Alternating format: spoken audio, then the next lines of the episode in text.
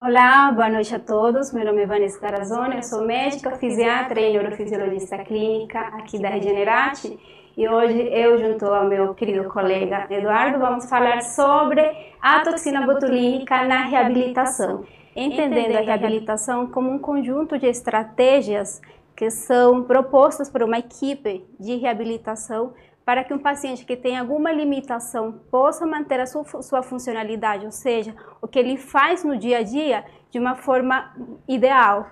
E isso faz com que ele tenha uma interação muito mais interessante com as pessoas que estão perto e com o seu ambiente. É, então, se você tem alguém, se você conhece alguém que se interessaria pelo tema, já pode mandar o link que vai ser bem legal, bem completo. Então vou pedir para o Eduardo se apresentar, por favor, Eduardo. Bom, boa noite a todos. Sou Eduardo Junqueira, fisioterapeuta, osteopata, especialista em dor também, em reabilitação. E a ideia hoje, na parte da fisioterapia, é trazer mais a visão da reabilitação após a aplicação da toxina. Então, os efeitos que eu consigo ver na prática com os pacientes no dia a dia. Ótimo.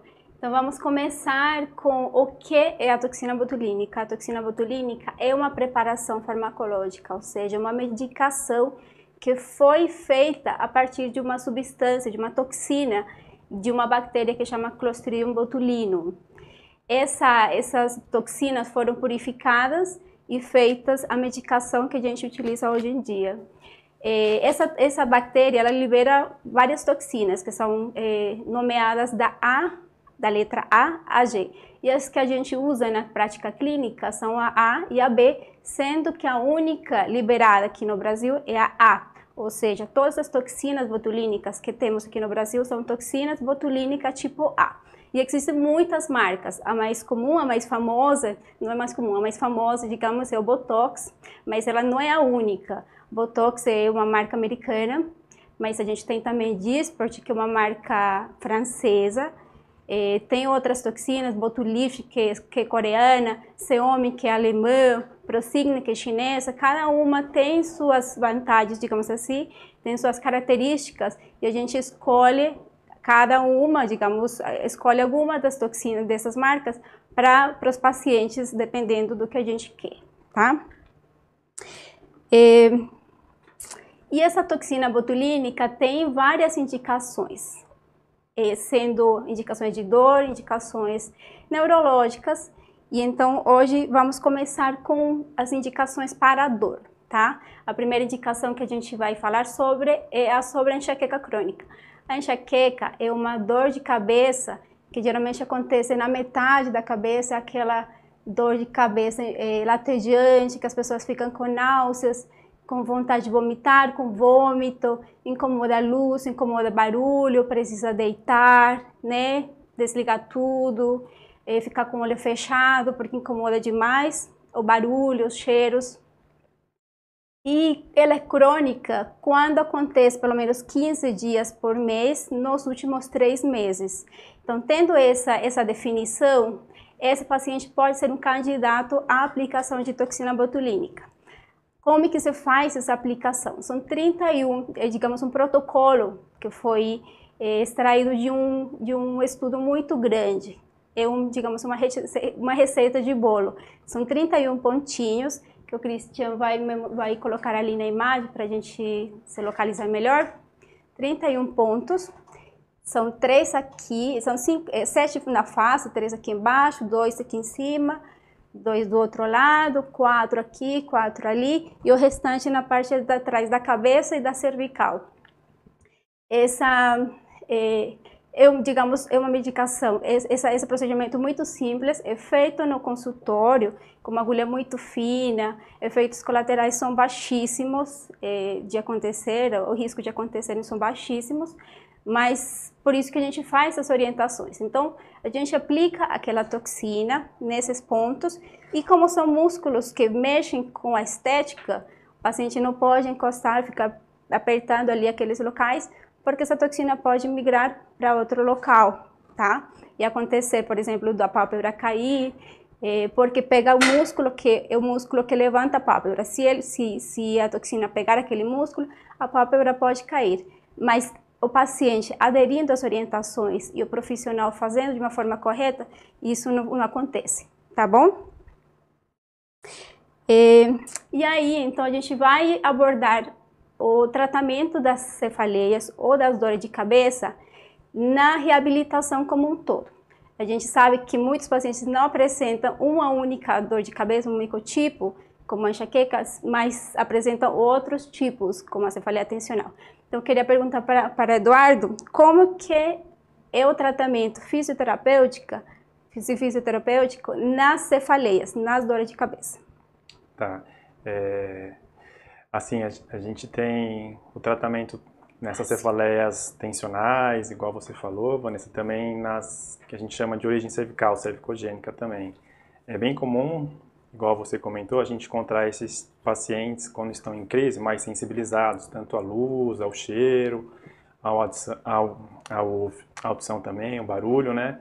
E quando a gente vai palpar a musculatura cervical, principalmente para ver como que está essa tensão, se tem uma influência ou não na enxaqueca, pode ser que quando eles estão nessa crise, estão muito sensíveis, eles ficam muito sensíveis ao toque também, então de acessar ali acaba sendo um pouco mais dificultoso e tudo.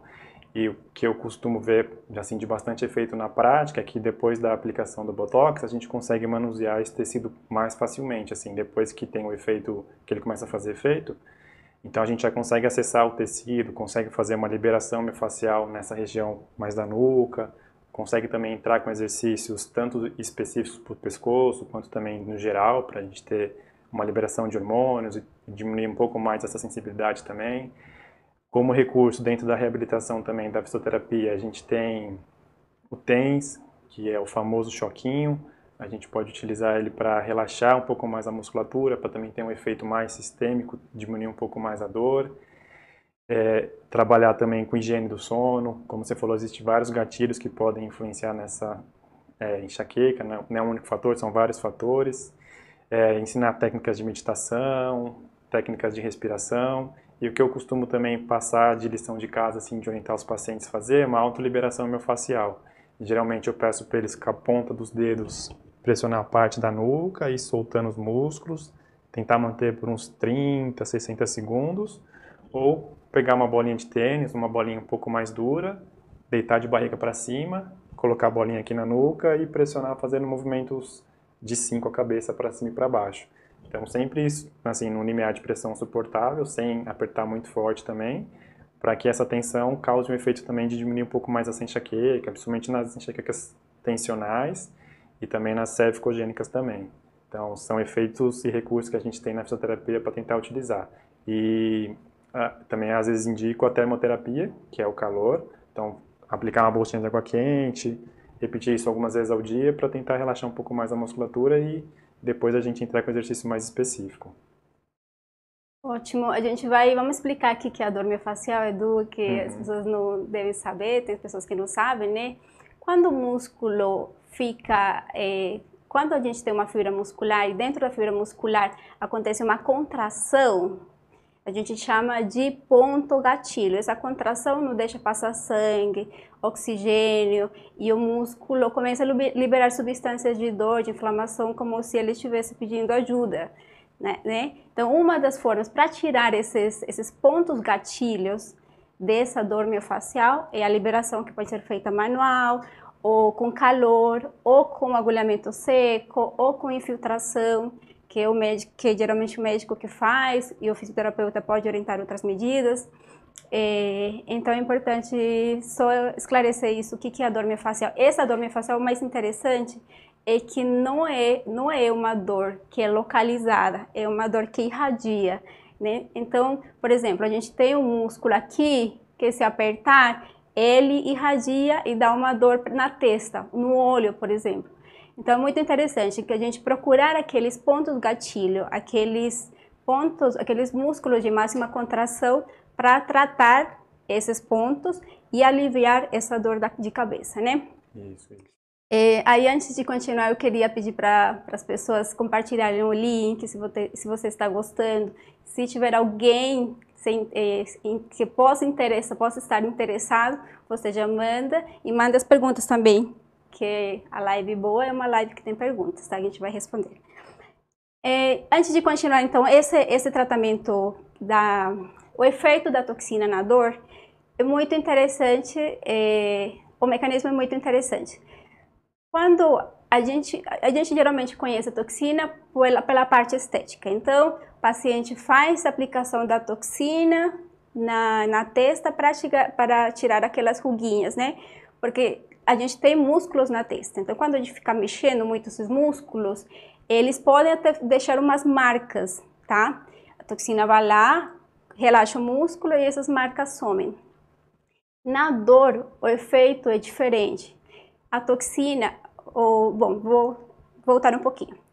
É, a gente tem um nervo que vai da cabeça até o músculo, mas a gente tem também um nervo que vai da, das, da, do músculo ou da pele para a cabeça.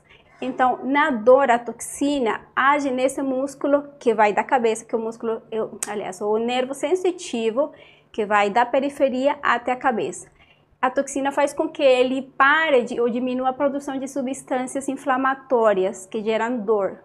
Então, a dor pela toxina é tratada dessa forma, não é pelo, unicamente pelo músculo, pelo, pelo relaxamento do músculo, mas também é, diminuindo essa hiperexcitabilidade do, do nervinho que está causando dor, tá? Outra, outra indicação que também está relacionada com a dor é a dor pós-herpética. É, o herpes zoster, que é o que causa a doença de herpes zoster, é um vírus que é reativado no corpo de alguém que teve catapora antes. Então, lá quando você era criança, lá quando você foi adolescente, teve catapora, esse vírus ficou no corpo, está no corpo das pessoas, ele está meio que lá dormindo. E quando acontece uma, uma queda de imunidade ou algum outro problema, ele pode sair, migrar pelo nervinho e atingir uma parte do corpo, que geralmente é inervada por aquele nervinho que, que estava guardando aquele vírus. Essa, quando ele migra, ele forma umas manchinhas que depois vira umas bolinhas de água, estoura e forma depois uma crosta. Essa, essas lesões são muito dolorosas, muito dolorosas. Quem já teve herpes zoster vai falar que é uma dor horrível. Coça, queima, arde, só de encostar já incomoda. Então é uma, uma patologia que é bastante incômoda, né? E limita muito as pessoas. Então no dia a dia as pessoas o humor muda, etc. A relação com as outras pessoas muda. Então a gente precisa tratar essa, essa, essa dor. Essa dor pode ser tratada com medicações de tipo oral, tá? Com creminhos também e com a toxina botulínica. São aplicadas então com a mesma agulhinha fininha naquela região que ficou a cicatriz. São aplicadas várias, vários pontinhos de toxina é, mais ou menos com uma distância de 1 a 1,5 centímetro e meio entre cada lesão. Então, a dose da toxina varia dependendo da, da área da lesão acometida, tá?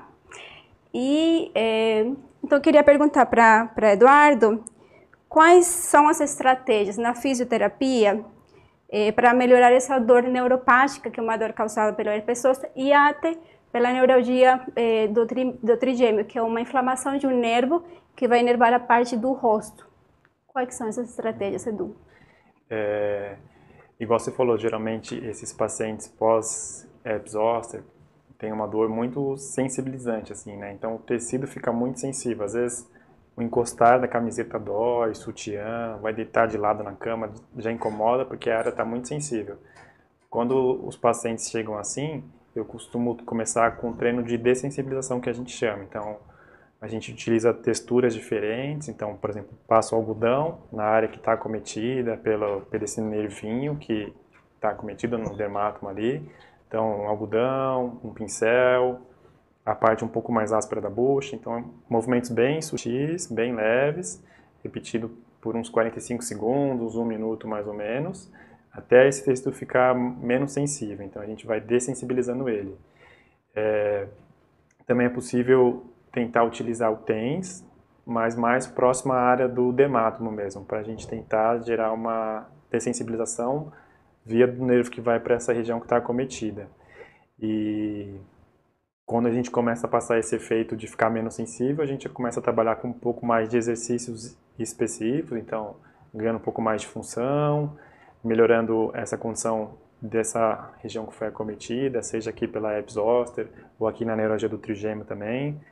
É, eu costumo indicar a aplicação de calor, a termoterapia, então colocar a bolsa de água quente, manter, manter também naquela região. Depois que o tecido está mais é, normal, mais dentro do normal, não está tão sensibilizado, utilizo também o laser para acelerar um pouquinho esse processo, melhorar essa reparação tecidual. E o que eu costumo ver até foi essa semana que eu atendi um paciente pós-episódio assim que tinha estava evoluindo, essa parte de sensibilização e dor estava um pouco caminhando um pouco mais devagar, aí depois que ele tinha feito a aplicação, eu consegui ver uma melhora mais expressiva. Então, a gente até conseguiu acelerar um pouquinho o processo de reabilitação dele dentro da fisioterapia. Então, consegui entrar com o exercício um pouco antes do que eu estava prevendo, assim, por conta do efeito da toxina também. Então, foi bem interessante é, acontece, já vi também paciente do que teve herpes zoster numa região e essa, essa pessoa tem dor miofacial associada.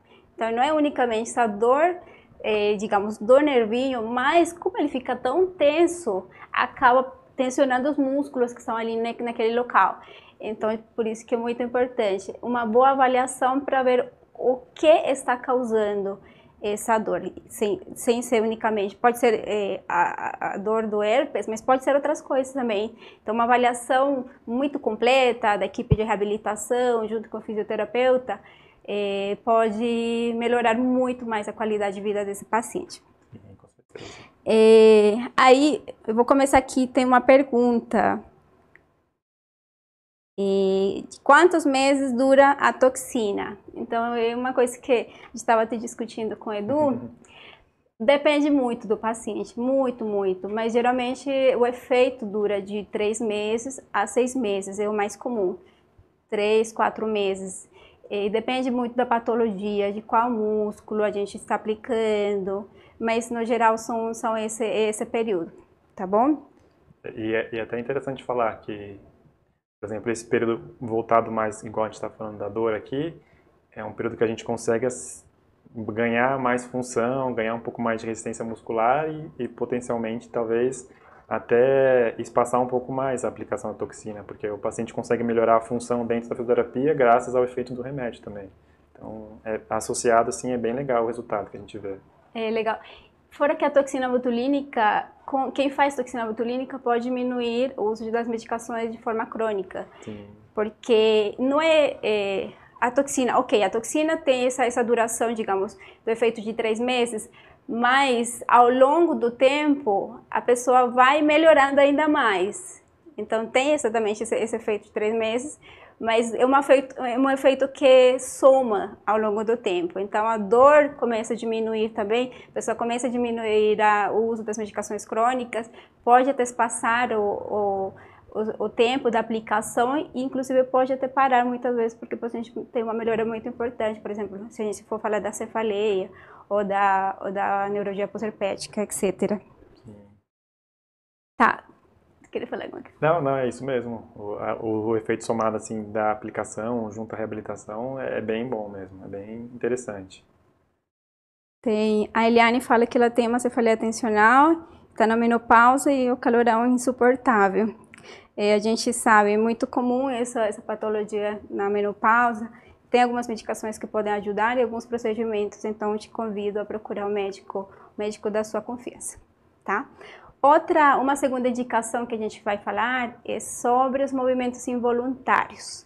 Então, movimentos involuntários, um deles é o, o espasmo hemifacial, que é quando a pessoa mexe o olho, fecha, mexe aqui a parte da testa, repuxa, sente que repuxa aqui em cima, pode até fazer um biquinho aqui, ou então faz aqui o músculo aqui do, do canto da boca, isorrisório aqui o, o, a mandíbula mexe também, até o pescoço, que por muitas das, eh, muitas das vezes a gente não sabe a causa, mas outras estão relacionadas com uma compressão do nervo facial, por alguma malformação, alguma artéria, alguma, alguma veia comprimindo ali o nervinho, tá? Tem outras, outras teorias, mas basicamente é isso.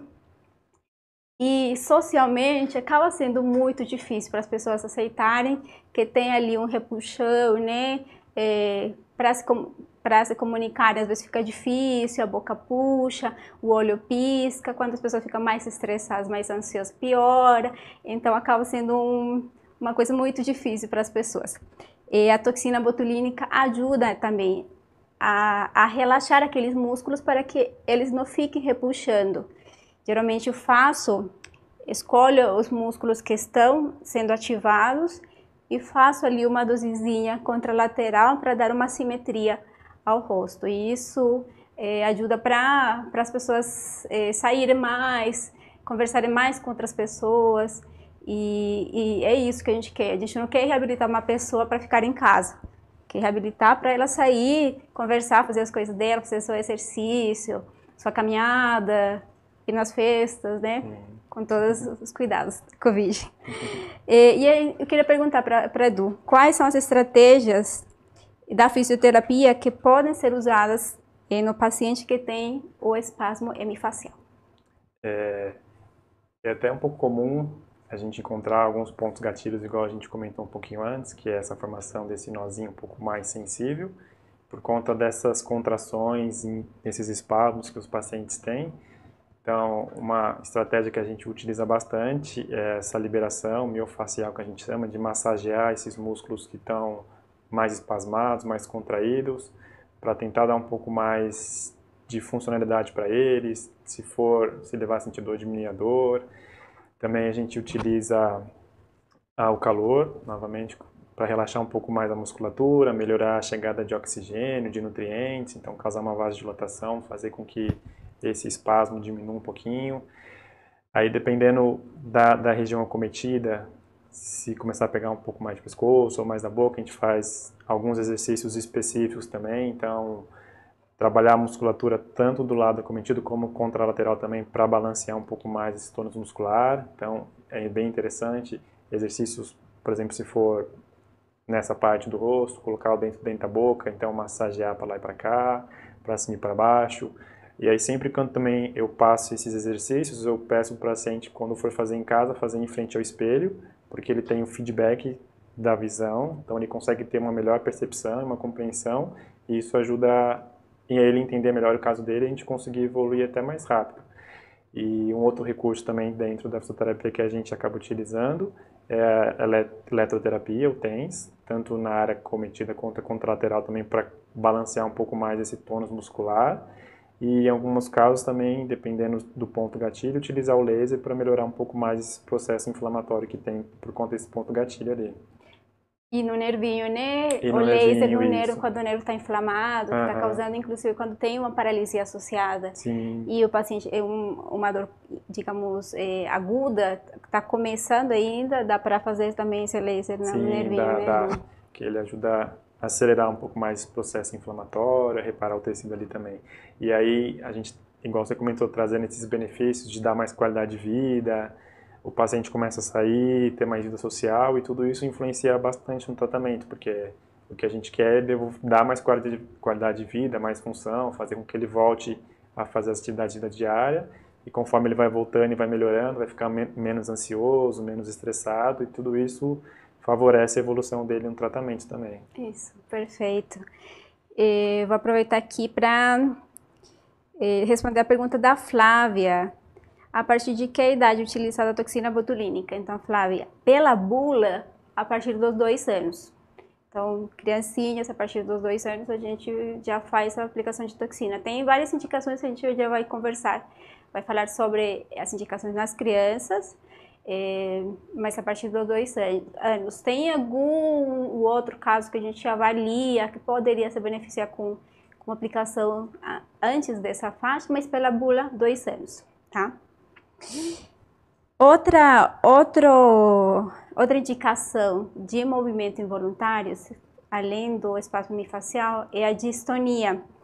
Distonia é um distúrbio de movimento que o paciente é, fica mexendo algum membro de forma involuntária, alguma parte do corpo, por exemplo, os olhos, quando o paciente fica fechando, é, se chama de blefaroespasmo, então o paciente fica piscando o tempo todo dois olhinhos, isso pode atrapalhar muito a qualidade de vida, porque imagina o paciente que esteja com uma contração tão forte não consegue nem enxergar. Então, nem consegue nem sair de casa. É, é, um risco dele sair sozinho, porque em qualquer momento o olho fecha, o paciente cai. Paciente mais idoso, uma queda no paciente mais idoso é um problema muito grande, né?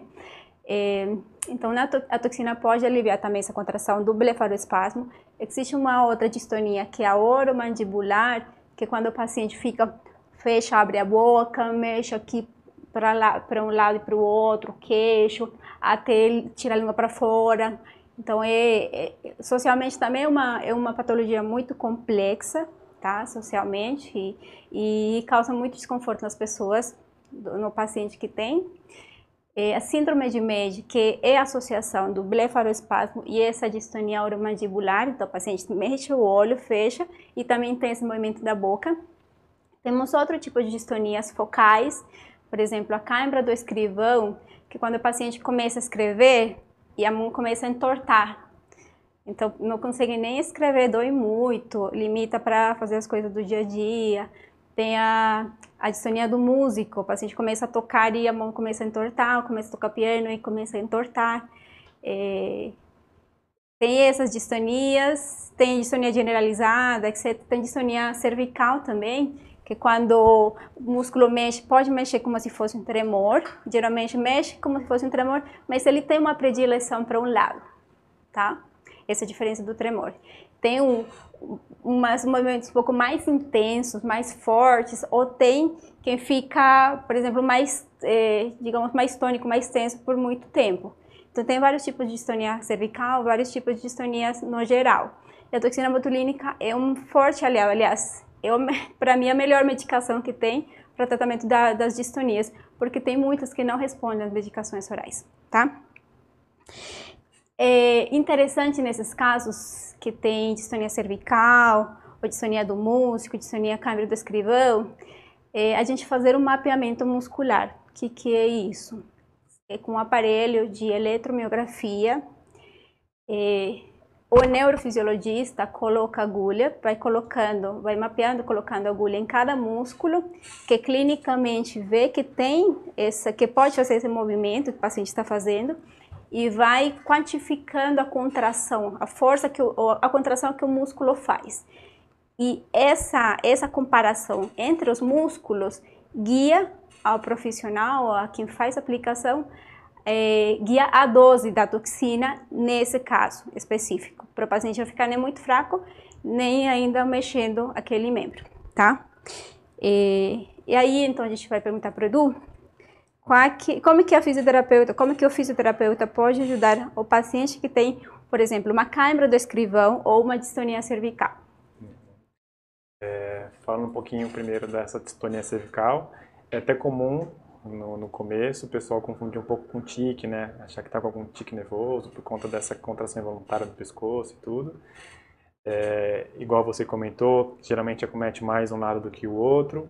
Então, na avaliação da fisioterapia, a gente começa investigando como que está essa amplitude de movimento, se ele tem uma restrição ou não de movimento cervical para os lados, para cima e para baixo, como que está a condição do músculo também, se o músculo está muito contraído ou muito relaxado, tanto do lado cometido quanto do lado contralateral.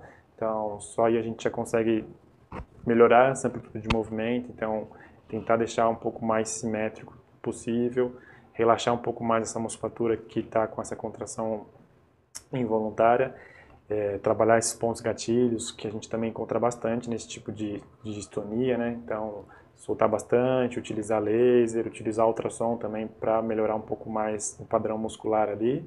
E o que eu gosto também de utilizar, principalmente nas distonias cervicais, é fazer uma eletroestimação contralateral também, para a gente balancear um pouco mais o tônus muscular e tentar, além de ganhar essa força e resistência muscular, melhorar também a questão de amplitude de movimento que o paciente pode estar comprometido, né?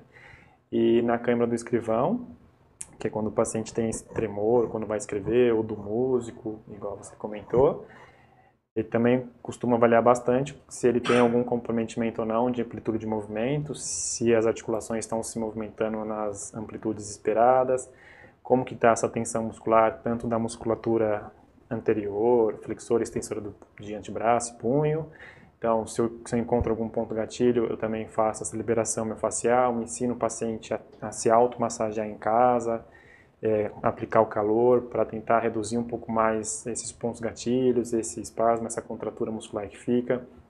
E também a gente trabalha com exercícios específicos para tentar normalizar o tônus, tanto da musculatura que está sofrendo, a, a, contração involuntária, quanto a, a outra, né, que a gente fala que é antagonista, para deixar o mais é funcional possível que o paciente consiga executar as coisas sem sentir tanto tremor. E, igual você comentou que a toxina é um remédio super indicado para esses tipos de casos assim. E, novamente falando, quando aplica e começa a fazer efeito, a gente consegue acelerar muito o processo, porque a, do, a, é, a contração diminui bastante, então a gente consegue entrar até com exercícios um pouco mais avançados, assim, por conta da contração estar tá bem menor, assim, e a contratura, os pontos gatilhos também já estarem bem mais, estarem diminuídos em comparação a antes, né? Então o efeito acaba acelerando esse processo de reabilitação. Então a gente consegue melhorar um pouco mais a funcionalidade para que o paciente volte a praticar suas atividades com mais qualidade, ter uma reintrodução social de novo melhor e, e consequentemente melhorar todos os outros aspectos também. É, eu, tenho, eu tinha um paciente que com câncer descreveu muito, é, digamos, um caso muito interessante. O paciente de um alto cargo, é, tinha que assinar muito, então imagina o problema para ele, né? Ter que assinar um monte de documentos e aí ele não conseguia, tinha que, teve que mudar um pouco a letra. Aí quando o efeito da, da toxina estava diminuindo, aí começava a dor, a dificuldade era bem maior. Aí as aplicações davam muito resultado para ele e ele ficava super satisfeito. Não, faz, faz total diferença mesmo. Assim. Faz. Uhum. Aqui só um comentário. Guilherme, que tem dor na face e já foi paciente da Bruna. Um abraço aí, Guilherme, a Bruninha, a nossa neuro. Maravilhosa. Ele faz é, tratamento no hospital e espero que seja melhor, viu? Outra, e aí eu queria pedir mais perguntas, viu? Pode mandar que a gente está aqui para responder. É, outra, outra indicação da, da aplicação de toxina é a espasticidade, que é uma contração involuntária dos músculos por falta de uma inibição do sistema nervoso central. Vou explicar melhor. Sistema nervoso central é o cérebro e a medula. E quando no dia a dia, numa pessoa normal, é, a medula, é, os nervinhos que estão saindo da medula fazem uma estimulação contínua para a gente manter um tônus muscular, ou seja, para a gente não desabar, né? A gente se manter numa posição que vença a gravidade. Então, ela está com, com essa, essa estimulação contínua. Mas como a gente precisa andar, mexer um braço, mexer o outro, o cérebro faz essa inibição. Então fala, você aqui relaxa, você pode aqui contrair. Mas quando o paciente tem alguma lesão no sistema nervoso central, esse paciente perde a inibição. Então os nervos ficam o tempo todo ativando esse músculo e esse músculo fica contraído o tempo inteiro, tá? Isso é espasticidade. E quais doenças podem causar espasticidade? Eu já mencionei as que causam doença no cérebro as que causam doença na medula, basicamente. Então, a primeira, a gente vai falar sobre a, o AVC, que é quando algum vacinho estoura, algum vacinho entope e faz uma lesão aqui numa área do cérebro e, e, causa algum tipo de espasticidade, seja no membro superior, no membro inferior, nos dois, nos quatro membros tá? Dependendo do, do grau da lesão, tá? E, então o paciente fica muito rígido, muito tenso ali o músculo. A maioria dos pacientes fica, a postura mais comum é a mãozinha fechada, punho dobrado, aqui o cotovelo dobradinho, o ombro coladinho ao corpo, andando com a perna esticada, com o joelho esticado e na pontinha do pé. Se vocês já, já viram um paciente assim, pode colocar nos comentários e, e isso pode levar a muitos problemas. Então, o paciente que, por exemplo, tem o, o ombro muito coladinho, pode ser difícil de mexer, de limpar, de fazer uma higiene adequada. A mãozinha muito fechada pode levar a, a mau odor, né? Algum cheiro ruim. andar no pezinho na ponta do pé pode dificultar a marcha, o paciente pode cair muito mais fácil. Fora que se ficar muito tempo nessa posição, o, o músculo pode contrair tanto que encolhe o, o, tendão também, tá? Isso já vamos comentar um pouquinho mais para frente. Então, é, nesses pacientes, cada paciente, como cada paciente é um mundo à parte, a gente vai ver qual desses pacientes se beneficia da toxina e qual é o objetivo, porque o objetivo de um paciente com que, em que a gente aplica a toxina é muito diferente do outro. Por exemplo, nesse aqui eu quero melhorar a marcha, mas esse aqui eu quero melhorar a higiene, por exemplo. Nesse daqui que tem um pouquinho de força na mão, eu quero que ele solte aqui para ele conseguir mexer a mão, ele al alcançar aquela, aquele objeto que esse músculo daqui não está deixando. Então depende muito do, do caso, depende muito do paciente, a gente escolhe os músculos e faz a aplicação da toxina. Por isso que a avaliação é, da, do paciente que tem, teve alguma lesão neurológica é muito ampla, é muito completa. E, e para isso a gente também tem os nossos queridos fisioterapeutas que nos ajudam também nessa, nessa avaliação ampla e completa, tá? Então, queria te perguntar, Edu, como é que é a avaliação do fisioterapeuta que atende um paciente com AVC.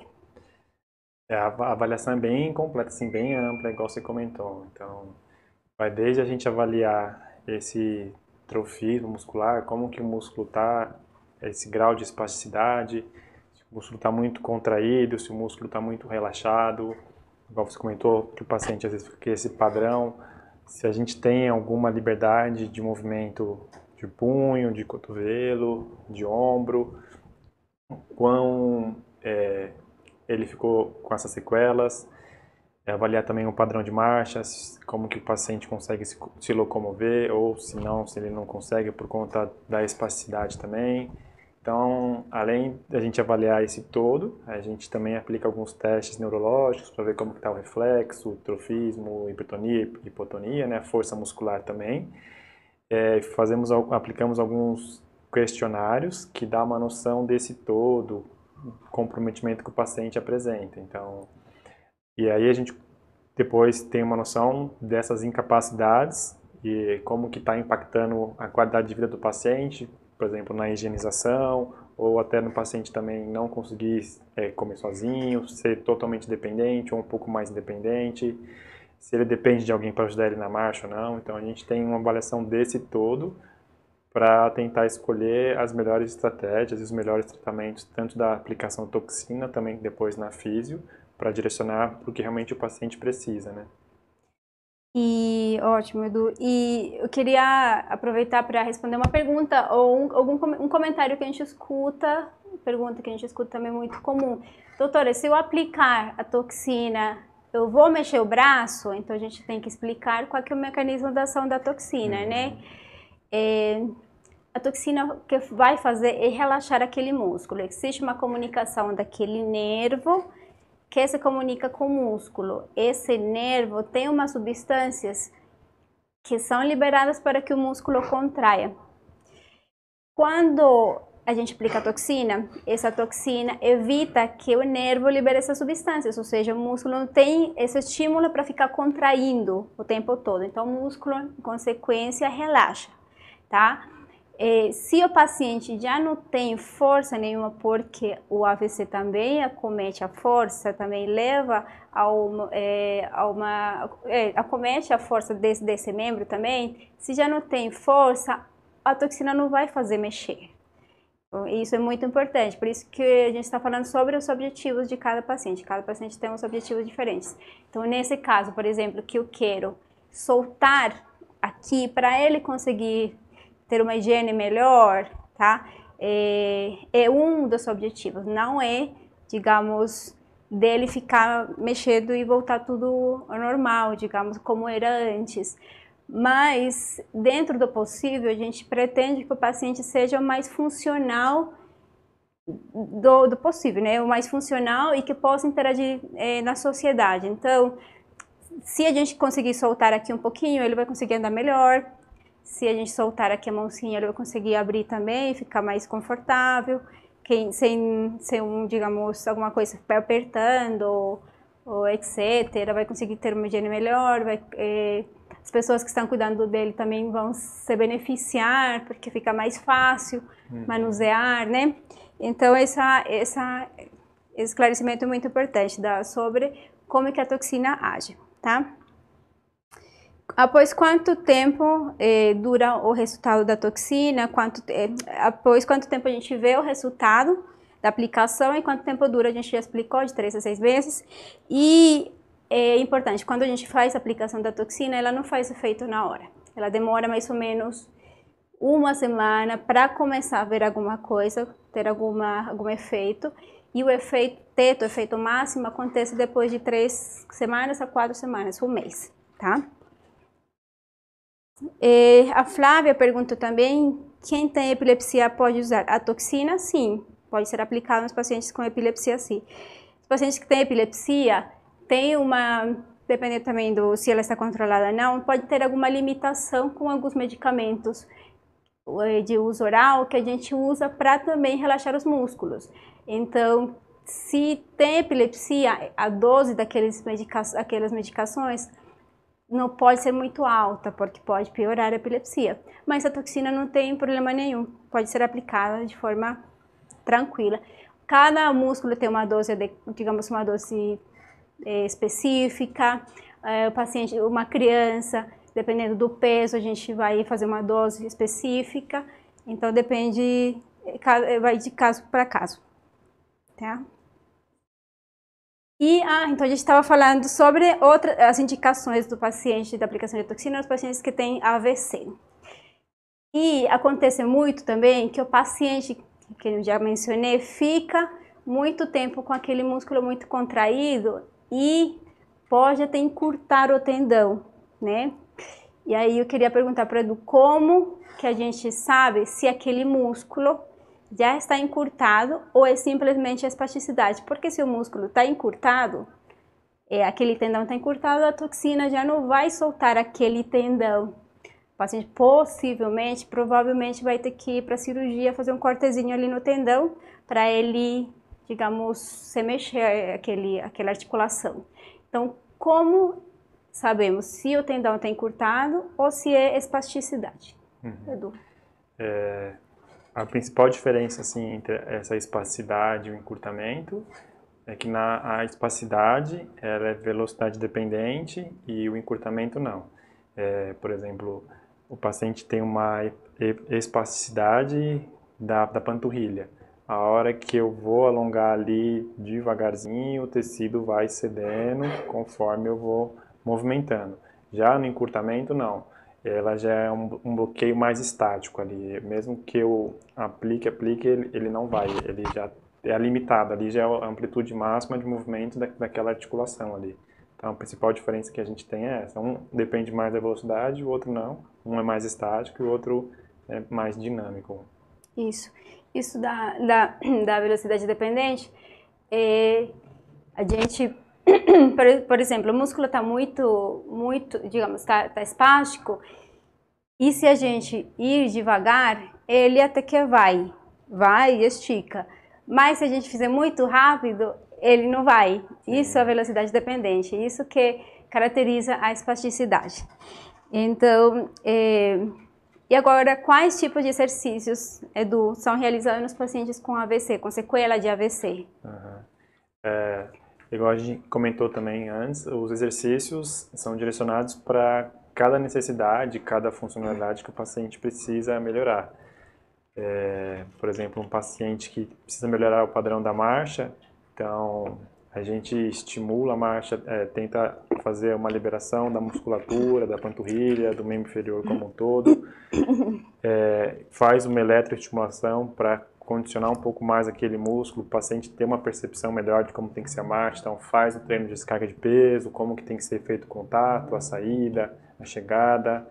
Então, a, a reabilitação, assim, da fisioterapia vai muito de acordo com a necessidade do que cada paciente precisa. Alguns precisam conseguir melhorar a amplitude de movimento, igual a gente começou, comentou, é, que é para melhorar a higienização, seja o paciente auto-higienizar ou o cuidador também. Então, a gente pode utilizar mais exercícios e terapias que vão ajudar a gente a ganhar mais movimento, relaxar um pouco mais a musculatura, orientar também a pessoa que cuida a tentar fazer o exercício em casa para a gente somar e ganhar mais tempo também no, no tratamento. Então, vai muito da necessidade e da, da incapacidade que o paciente apresenta. Então, a ideia da reabilitação deixar o paciente mais funcional possível, dentro do que a gente consegue também, é, seja para melhorar a marcha, seja para melhorar a amplitude de movimento de algum lugar, então fazer com que ele movimente mais para conseguir higienizar, ou talvez para conseguir manusear alguma coisa, tentar comer, para deixar ele o mais funcional possível, é, menos incapacitante também, dentro do que a gente consegue fazer também. E, consequentemente, melhorar esse convívio social, tanto do cuidador, ou com a família, ou sair também, que faz diferença no tratamento também. Isso é muito, muito legal, muito interessante. Esses, esses pequenos ganhos que para a gente são tão importantes e para os familiares também e para o paciente também. Então, só o fato dele conseguir ajudar um pouquinho no, no dia a dia, no convívio, no de, eh, ajudar quem cuida, já muitas vezes ser um, um ganho importante, tá? E isso vai melhorar muito é, essa dinâmica social, essa dinâmica em casa também. Tá. Até tem um caso interessante assim que eu atendi uns anos atrás da repercussão do que teve. A paciente teve um AVC, só que dela comprometeu mais a marcha. E ela era jornalista e, e ela fazia chamadas ao vivo, então aparecia direto assim na câmera. E ela falou que ela tinha dificuldade no começo quando ela voltou, porque ela tinha um déficit de equilíbrio, então ela desequilibrava mais fácil, às vezes tinha que fazer uma chamada andando, ela mancava bastante. Então, depois que a gente iniciou esse trabalho de reabilitação, junto com, as, com a toxina e também a físio, a gente conseguiu melhorar bastante o padrão de marcha dela, assim, ficou bem mais próximo das, do simétrico possível e ela conseguia executar e voltar à vida dela normal. Então, conseguia entrar nas chamadas de vídeo ao vivo andando, sem claudicar, que a gente fala. Então, é praticamente para quem não conhecia ela era imperceptível, assim, sabe? Então, Foi bem legal, assim, a repercussão. Legal. Tem, tem uma coisa que a gente não, não, não, conversou aqui, mas que ajuda também na reabilitação do paciente que paciente neurológico, sequela neurológica, que são as órteses, que são aqueles uhum. aparelhinhos, aquelas talinhas que são colocadas no braço, na mão, na mão, na perna ou no pé, que auxilia naquela movimentação ou evita, digamos, os encurtamentos, por exemplo, paciente que tem muita espasticidade no pé e que o pé vai pra, muito para baixo, ele tem um risco enorme de encurtar, porque quando a gente dorme, a gente faz isso, o pezinho vai para baixo, e quem tem espasticidade vai ainda mais. Então, esse paciente provavelmente vai precisar de uma órtese, de uma talinha, uma botinha, para manter o tornozelo a 90 graus e evitar que encurte. Se encurtar, a marcha acaba sendo muito mais difícil, é, porque o paciente com um anda normal e com outra com a pontinha, então fica gasta mais energia, é, cansa mais, enfim, fica mais assimétrico, etc.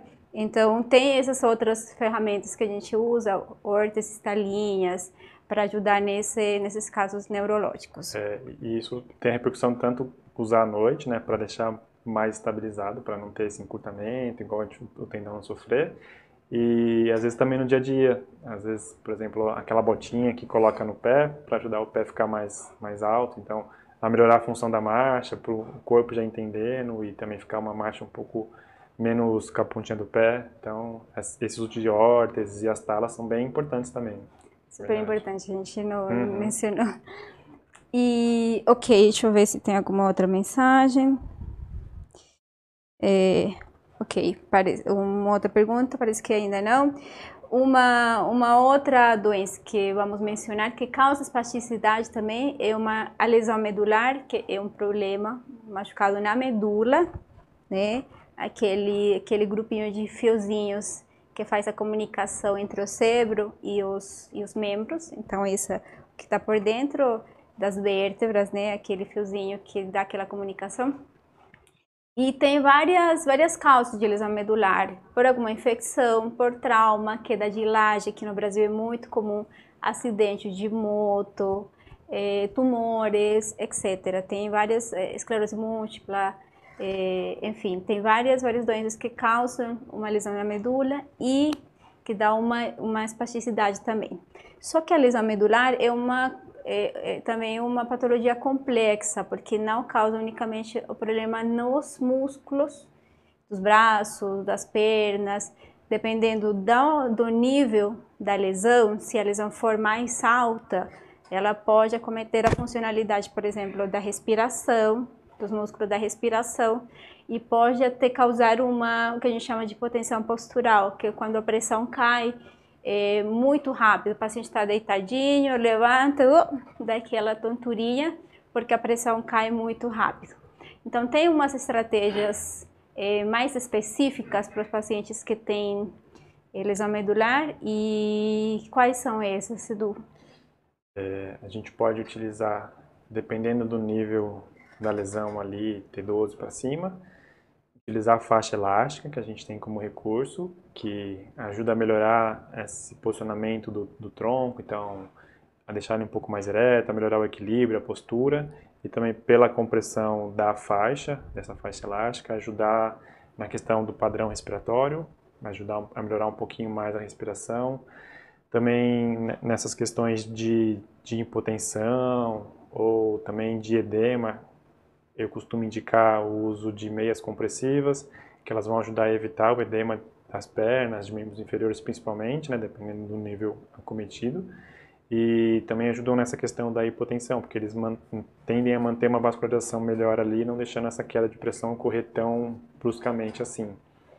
E alguns exercícios respiratórios também, que a gente utiliza na fisioterapia, porque a gente sabe que quanto mais alto o nível de lesão, dessa lesão medular, maior é o comprometimento da musculatura inspiratória, respiratória, né? Então, a ideia é deixar esse padrão respiratório mais funcional e o menos incapacitante possível. Então, a gente ensina técnicas de respiração, é, utiliza também técnicas de compressão da caixa torácica para melhorar essa questão de dilatação também, exercícios respiratórios um pouco mais profundos, estímulo de tosse, todo, todos esses tipos de manejos para deixar esse padrão respiratório menos incapacitante possível um pouco mais funcional também. São recursos que a gente costuma utilizar bastante na fisioterapia assim, para lesões medulares.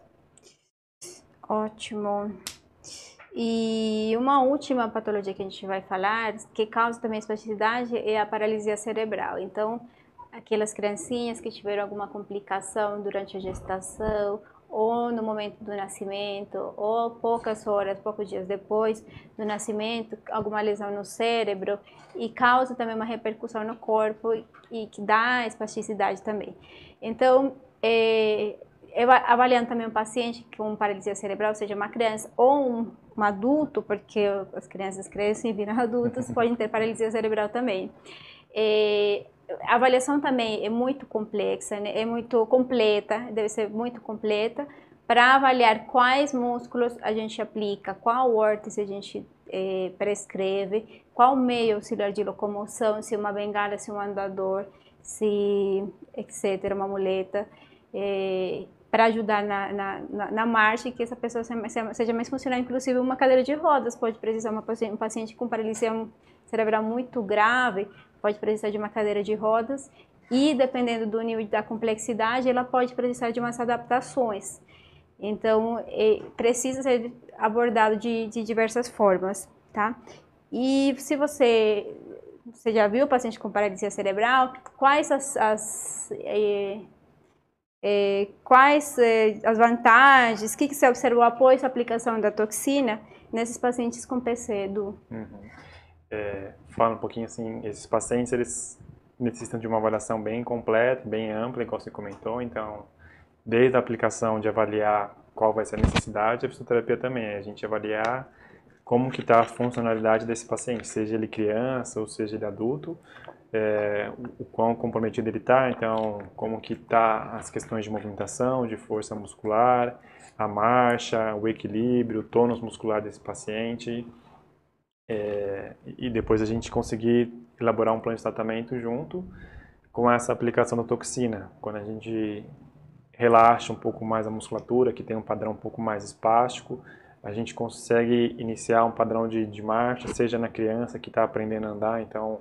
a gente estimula a marcha após essa aplicação, seja com o uso de, de bengala, de andador, é, ou, ou, algum outro tipo de auxílio também. Então, é um efeito bem, assim, bom a gente vê dentro da reabilitação, porque a gente consegue realmente estimular mais a marcha como ela tem que ser, e o paciente consegue responder melhor esse tipo de, de estímulo após a aplicação da toxina, né? Além de outras melhoras também, seja nas atividades de vida diária, por exemplo, o paciente conseguir se locomover, sentar, é, ter um autocuidado melhor sozinho, ter um equilíbrio. Então, tudo isso eu consigo ver de benefício, sim, após a aplicação da toxina, sabe? Uhum. Ela ajuda bastante nesse processo de reabilitação e também depois nesse ganho de função que a gente consegue graças a também a ação da toxina. Então, eu vejo uma melhora bem boa, assim, na qualidade de vida, na funcionalidade, na marcha, nessas questões de equilíbrio, também de controle muscular do tônus. São esses efeitos que consigo ver, assim, após a aplicação. E na interação, né, do criança, ela precisa mexer as mãozinhas para explorar o mundo, Sim. explorar as pessoas, encostar ali, encostar lá. Então, se a gente conseguir liberar alguns músculos que estão prendendo o pacientinho aqui e ele conseguir esticar mais os braços, ele vai ter uma interação melhor com o meio ambiente, então vai conseguir aprender Sim. sobre o que, que é o mundo. E muitas pessoas, muitas criancinhas não andam porque a espasticidade não deixa. Então uhum. ele pode ter uma forcinha, mas o músculo está tão duro que ele não consegue ficar em pé ou Sim. fica com muito, com o joelhinho muito, é, muito dobrado, uhum. muito na pontinha. Uhum. Então a gente solta aqueles músculos, dá uma, é, faz uma aplicação ali com uma dose adequada e ele relaxa sem perder a força. E o paciente pode começar, e ele começa a andar e é bem bonito de é, de ver. É, é, bem bonito. E ver também essa interação com o meio ambiente e, consequentemente, essa interação traz mais benefícios, porque ele é mais estimulado e esse estimula mais começa a ampliar as melhoras do paciente também. Então, é bem bonito ver esse, com certeza, efeito. Com certeza. E, e bom, é, outras indicações da, da aplicação da toxina é, são, por exemplo, na salivação excessiva. Então, o paciente que está muito relacionado com aquelas sequelas também de doenças neurológicas, paciente com AVC, que teve um trauma na cabeça por algum acidente, etc. Eles muitas vezes têm uma salivação excessiva que acaba sendo é, socialmente difícil de aceitar. O paciente pode engasgar porque ele não consegue engolir aquela saliva. Então ele tem, por exemplo, uma gastrostomia ou é, porque não consegue se alimentar, mas acaba salivando tanto, acaba engolindo e pode engasgar e pode fazer uma pneumonia de repetição, etc. Então, uma outra outra indicação é a aplicação da toxina nas glândulas salivares para dar uma secadinha, né? É, isso a gente vê nas crianças, adultos, paralisia cerebral, quem tem é, uma, uma AVC, teve um AVC grave, quem teve, teve um trauma cerebral um trauma cerebral muito grave também, paciente camado, e acaba sendo uma estratégia muito legal. E outra indicação que acaba, é, pode ser utilizada na, na, na, reabilitação, mas nem tanto, que é a sudoração excessiva nas mãos, nas axilas, acaba sendo utilizada um pouco mais na, na estética, uhum. mas tem que mencionar porque faz parte das indicações. Sim, sim, né? com certeza. E, ok, alguma outra pergunta? Alguma outra? Tem, alguém tem alguma outra pergunta que a gente possa responder? Parece que não. Você quer conversar, falar alguma coisa mais? Não, só assim, que a avaliação da aplicação, igual você comentou, é bem direcionada para cada caso, igual a gente demonstrou aqui, seja na dor, seja na espasticidade, ou seja em doenças neurológicas, tanto da aplicação quanto também da reabilitação. Então, os dois, praticamente assim, são avaliados juntos para a gente ter tanto o ganho que a gente espera concomitante, tanto da parte médica, da aplicação, quanto da parte da fisioterapia também. Então, a gente tem objetivos comuns e compartilhados, assim, tanto da aplicação quanto da reabilitação também depois, né? Isso. E que a reabilitação é feita na equipe, né, Sim. né, Edu? Então, não, o médico não faz nada sem o físico, o físico, o físico também é, acaba sendo limitado algumas coisas. Então, a gente vê uma equipe, você conversa e isso é muito, é muito importante. Uma equipe completa, um paciente que tem uma limitação, acaba fazendo muita diferença no paciente. Uhum. Então, essa é a mensagem. É, a, a toxina botulínica é uma forte, um forte aliado nessas, tipos de dores e doenças neurológicas, e a reabilitação como equipe completa que saiba do que está fazendo é, é, muito importante. Sim, sim. Então, sendo mais, tendo mais perguntas, a gente vai encerrar e queríamos agradecer a presença de vocês e até mais. Isso. Obrigado a todos que, que assistiram e é isso. Qualquer dúvida, mandem pra gente. Até mais. Até mais. Obrigada.